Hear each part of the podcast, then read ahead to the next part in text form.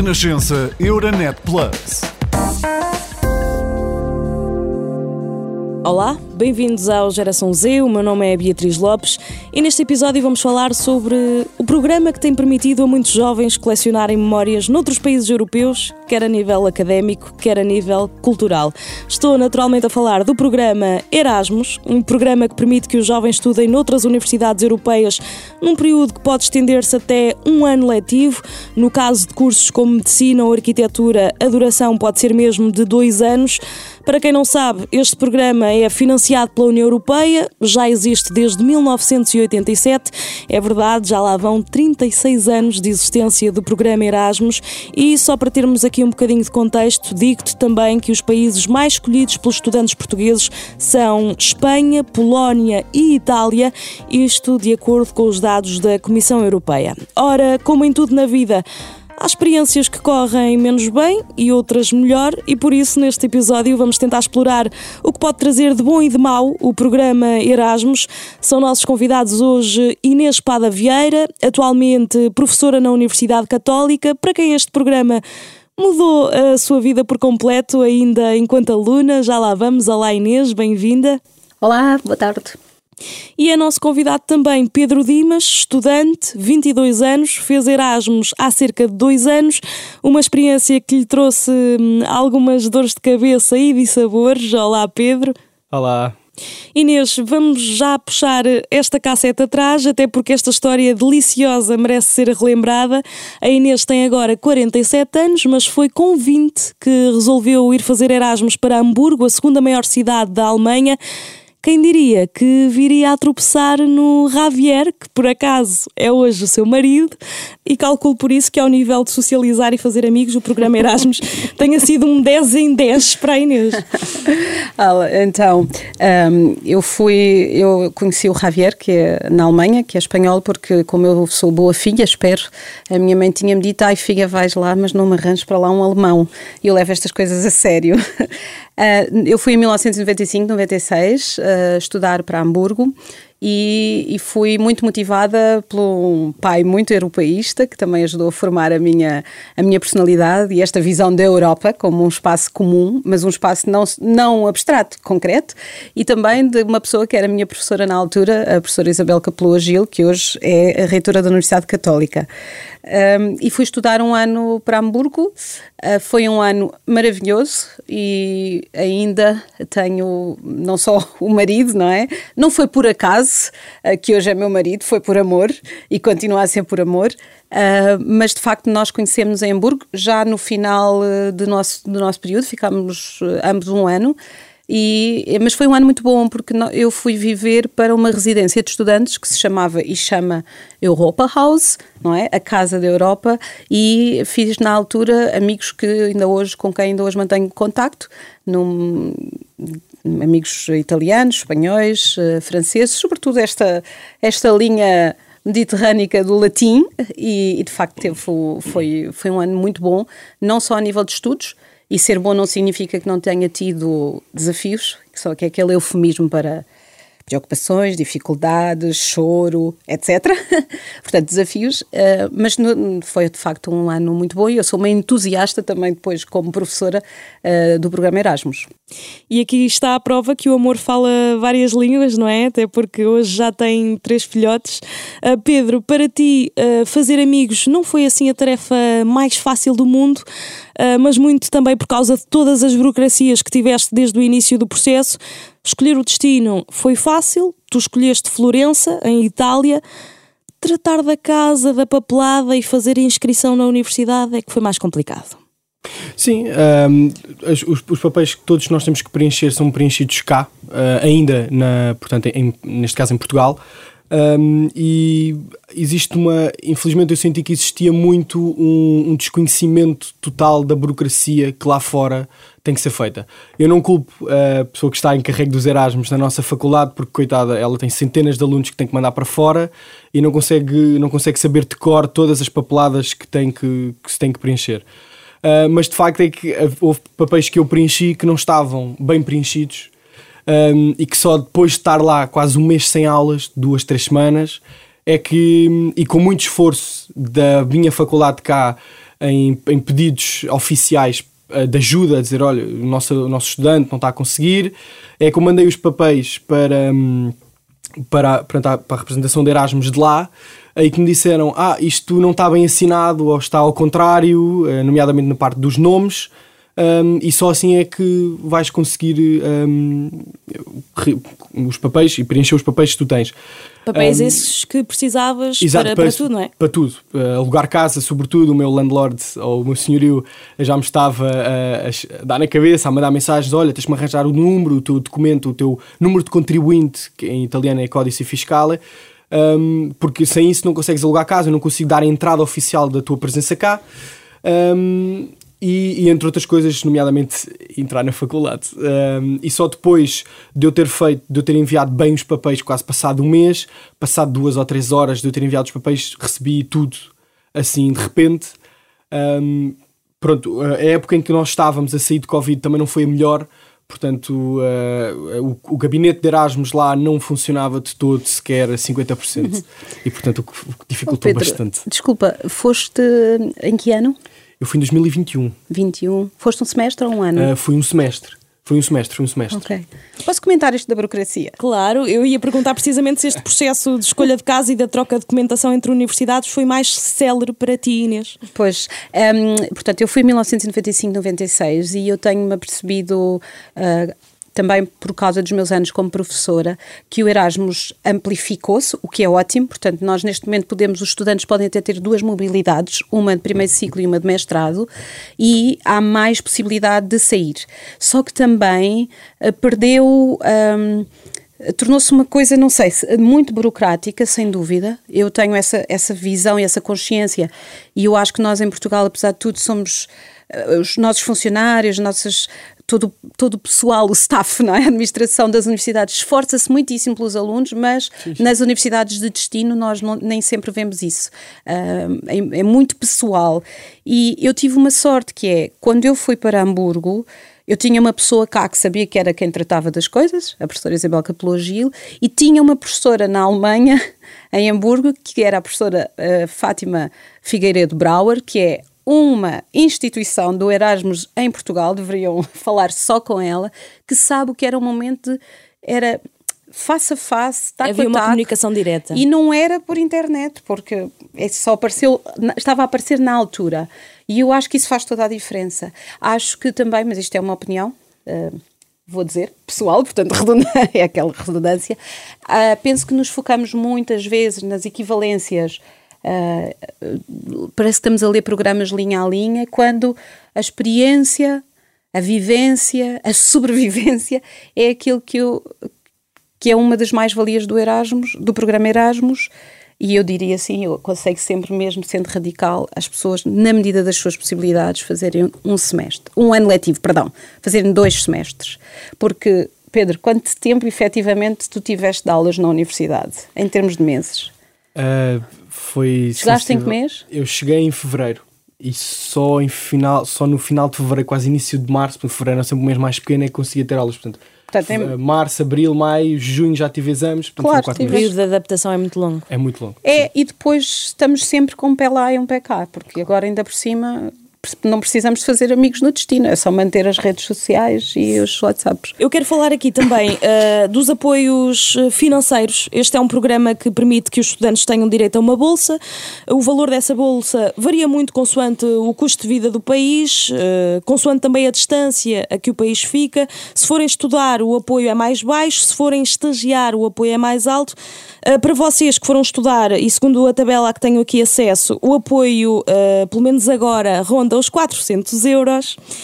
Uh, foi uma ajuda fundamental ou deu para muito pouco? Começo por ti, Pedro. Um, não deu para um mês de casa, porque a casa eram 450. Um, de renda entanto, por mês? De renda por mês, sim. Portanto, não deu, não deu sequer para pagar um mês de renda. Uh, no entanto, pronto, felizmente eu tinha algum dinheiro guardado e consegui sobreviver com, com esse dinheiro. Eu acho que esses 400 euros ajudaram-me sobretudo na alimentação. Como era sozinho, não, não tinha assim grandes não conhecem muito. Bem, eu agora vou dizer uma coisa que é para rir, não é? Têm que ir à internet. Eu recebi a bolsa em ECUs. que era European Currency Unit, que era uma coisa que, que, era uma moeda virtual, mas depois eu tinha em marcos. Portanto, estão a ver, 1900 e troca o passe. a bolsa, obviamente, não chegava. Eu acho que era o que seria equivalente hoje em dia, e obviamente que é um investimento que as famílias fazem. Uh, isto é óbvio, ou seja, só, só vai para Erasmus quem tem condições para estudar Uh, também há, pelo que eu sei, algumas bolsas específicas para pessoas com mais dificuldades, mas há todo um contexto que, que, é, que é diferente. Na Alemanha, na altura em que eu lá estava, em Hamburgo, e suponho que hoje não seja uh, diferente, é muito fácil um estudante arranjar trabalhos. É muito mais fácil. E é conciliável? É completamente.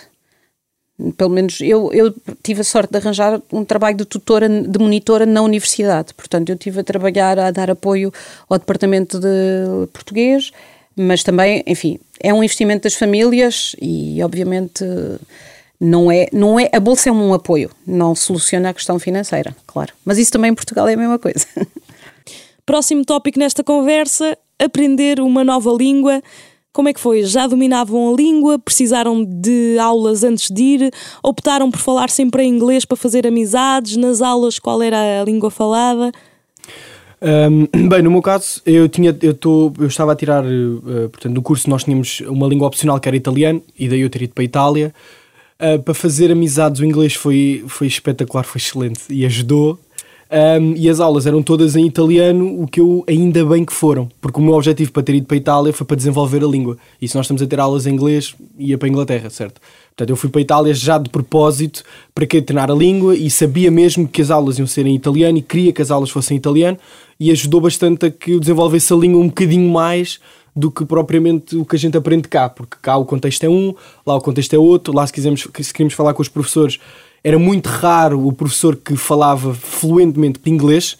Uh, portanto, tinha que ser sempre em italiano e lá tentei o, o desenrascar à portuguesa. Uh, ajudou oh Pedro, um oh Pedro, desenvencilhar é mais elegante. Sim, desenvencilhar, desenvencilhar português ajudou, um, ajudou pronto, e o italiano sim. E hoje, dois anos depois, ficaram em competências linguísticas? Claro, claro. Eu, eu estou a trabalhar no centro comercial e numa loja de algumas dimensões e recebemos muitos estrangeiros, inclusive italianos e já fiz, já atendi pessoas em italiano. Já fizeste negócio. Já fiz negócios em italiano claro. e, foi, e foi muito interessante porque elas ficam sempre muito, ah, mas fala italiano aqui, no meio, aqui no centro comercial, no meio de Lisboa e fala italiano. Eu, sim, falo, estou na faculdade.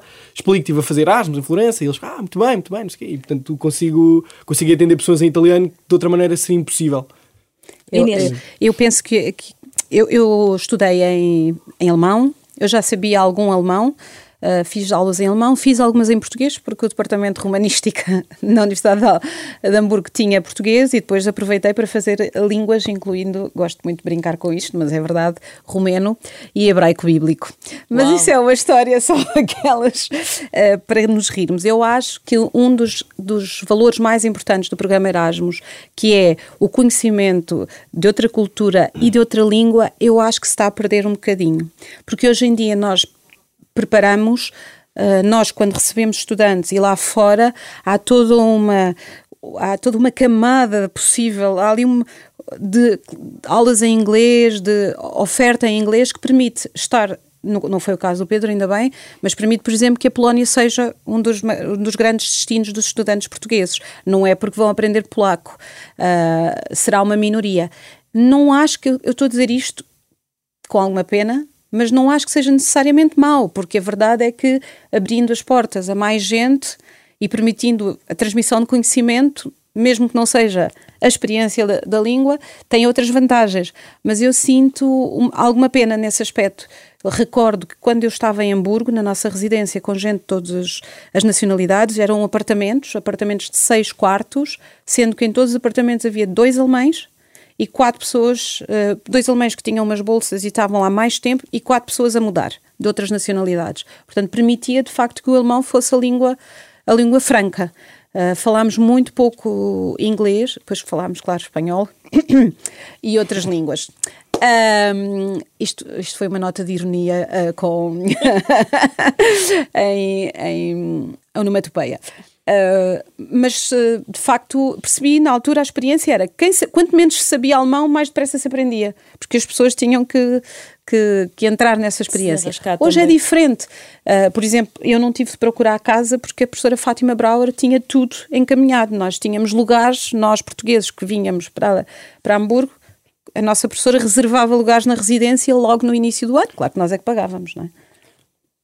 Sim, não, eh, fazer, lá está, mas na altura, quantas pessoas é que iam beber Erasmus? Claro, íamos muito menos. Exatamente, e, portanto a diferença hoje é tão grande que a, a professora que está a, a, a, direcionar o nosso Erasmus não É difícil consegue. dar conta pois, do recado. É, é difícil. É, eu compreendo isso e não, não acho que seja uma...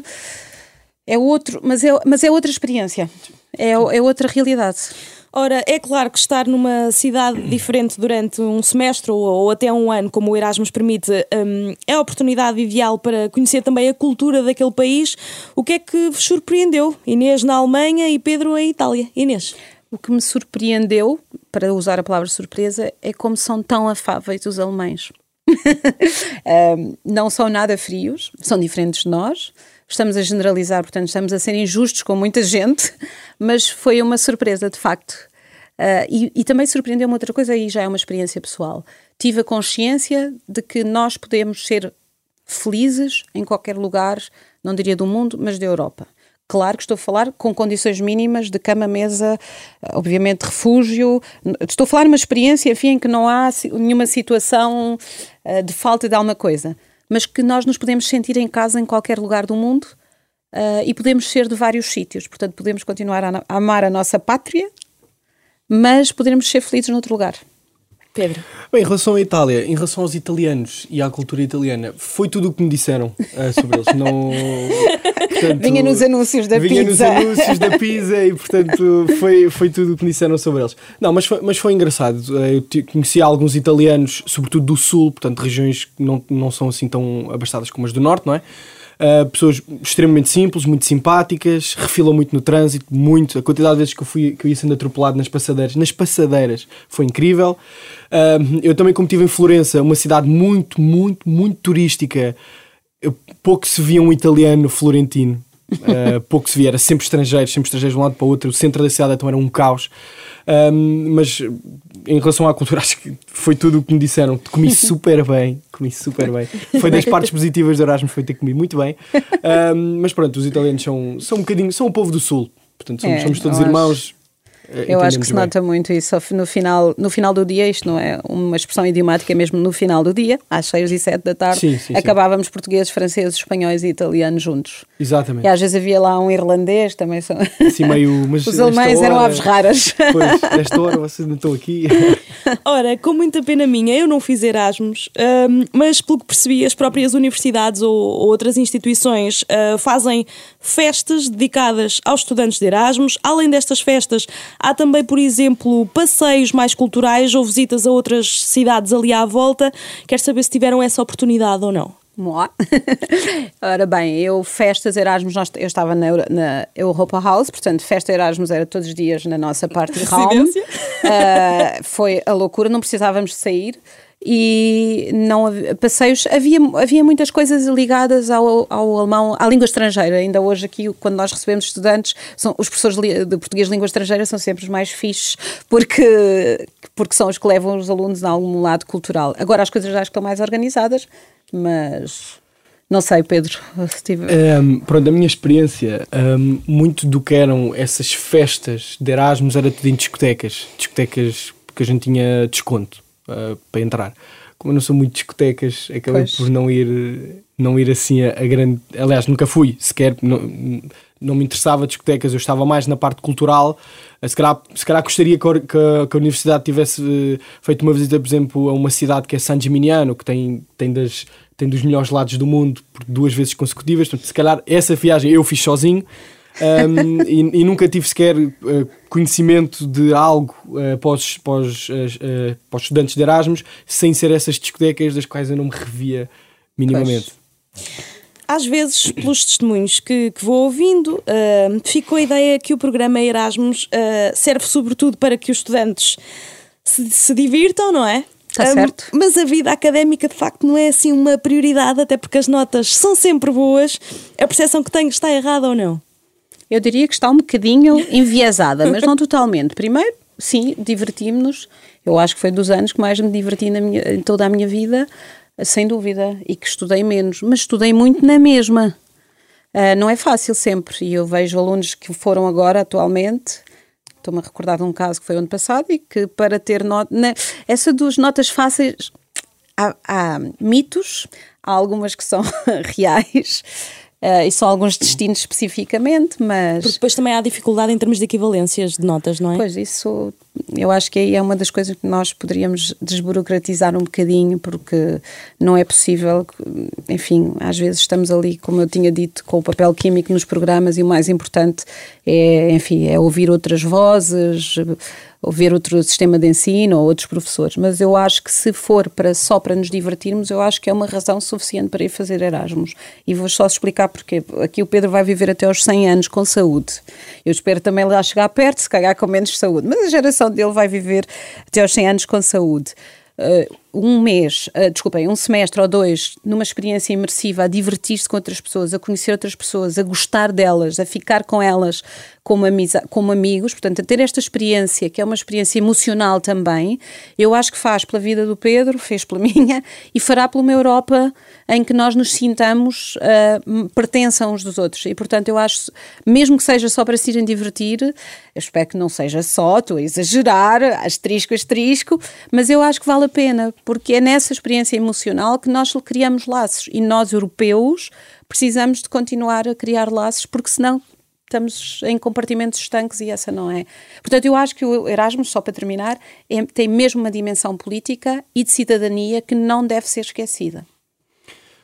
Pronto, em relação às notas, um, eu, houve, há notas que sim, que são, que são mais entregues, diria assim, mas também porque as pessoas percebem que, por exemplo, eu tinha exames que tinham ser feitos em italiano. Eu, não, eu, não, eu podia falar um bocadinho, entendia tudo o que as pessoas diziam, porque o italiano, portanto, os latinos a gente percebe-se todos. Um, no entanto, os exames em italiano, escrever e, sobretudo, linguagem técnica e científica era muito complicado. Um, eu pedi a alguns professores para fazer uh, os exames em inglês e fiz, uh, mas em relação, quando tive a fazer em italiano, as a minha nota claramente sobretudo aquela cadeira em específico, a professora ajudou bastante. Claro. Porque escrever cientificamente em italiano, para quem não conhece, é muito complicado. E vieste com uma boa nota ou não? Vim, vim. Valeu a pena. Valeu a pena. Uma outra questão que gostaria aqui de abordar diz respeito à segurança. Um, sempre se sentiram seguros no país em que estavam? Conhecem estudantes que, que tiveram más experiências? Uh, não sei se vocês fizeram algum tipo de seguro, porque esses seguros também existem, nomeadamente para o pagamento de despesas médicas, a proteção do computador em caso de roubo, incêndios, enfim, todos os contratempos que podem surgir. Uh, o que é que tem a dizer sobre a segurança na Alemanha e Itália?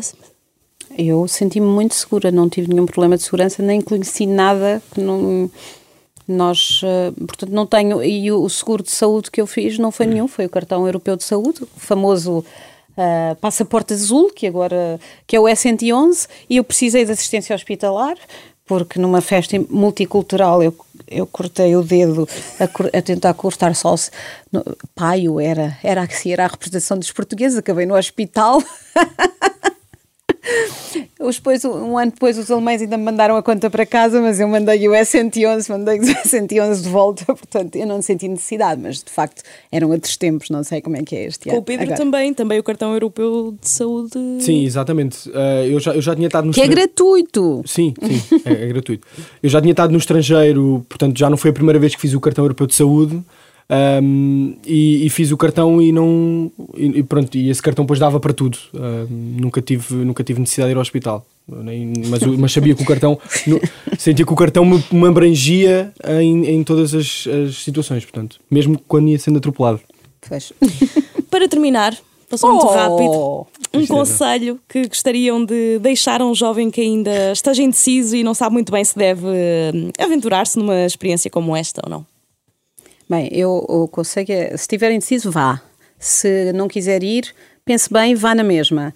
E se estiver muito motivado, vá. Uh, eu acho que é melhor termos aqui pessoas como o Pedro, com, e como digo, também não é o único.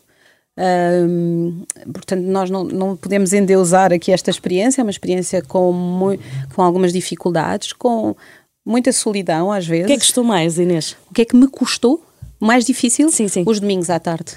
Eu estava avisada, porque meu pai dizia-me, programa aos domingos. Eu só, já falei duas vezes do meu pai, mas a minha mãe também me dizia coisas boas. eu lembro-me, isto é o cúmulo da solidão relativa, não é? que é, hum, não havia hum, telemóveis na altura, nós tínhamos telefone fixo no apartamento e muitas das vezes eu telefonava a pagar no destino. Então ligava para a Marconi e pedia, queria uma chamada a pagar no destino, os meus pais aceitavam a chamada. Eu sabia, às vezes, que eles não estavam em casa, eu ligava na mesma só para ouvir o senhor do outro lado. e ter aquela conversa. Havia assim um contacto pessoal. eh, o domingo à tarde era complicado, mas depois também tem a ver muito com o tempo, com, com essa experiência. Mas eu acho que é uma das experiências ricas do Erasmus, fora da parte académica, é o crescimento individual, porque eu acho que todos nós.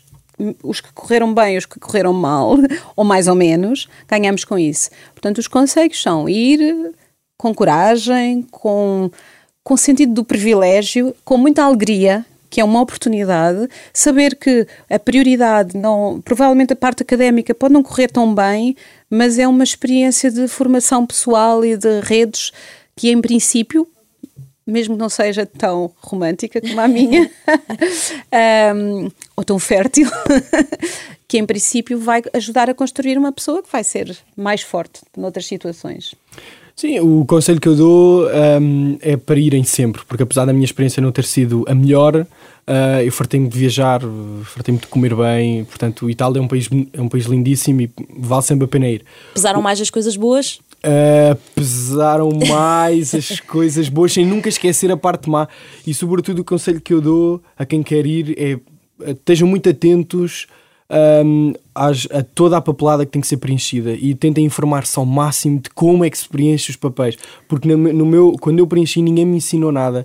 Eu tive umas sem aulas porque não sabia que os nomes eram trocados por exemplo. Portanto preencham muito bem os documentos e vêm com tudo, vão com tudo já muito bem preenchidinho de Portugal onde, vos- onde o vosso gabinete de vos pode ajudar e ajuda de certeza, um, do que depois estarem lá a tentar fazer as coisas à pressa e depois não há uma, uma impressora para imprimir um documento que é preciso uma assinatura. É verdade.